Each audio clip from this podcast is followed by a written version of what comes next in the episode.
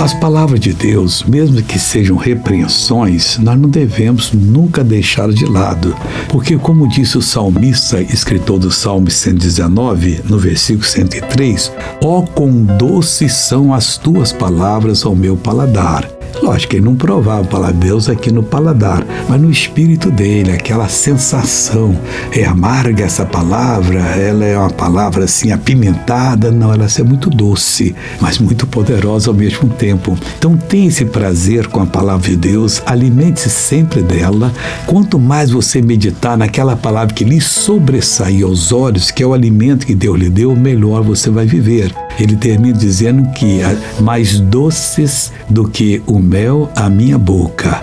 Essa palavra pode ter certeza que ela vai fazer um bem tremendo para a sua vida sem fazer nenhum efeito colateral, jamais acontecerá. Eu quero orar com você, meu Pai, que todos que estão me ouvindo agora tenham esse prazer de ouvir a tua palavra, de degustar a tua palavra, de comer a tua palavra, de extrair dela, Deus, a força necessária, a santidade necessária, a esperança necessária e tudo mais necessário e tudo para a tua glória. Eu abençoo a todos em nome de Jesus. Amém.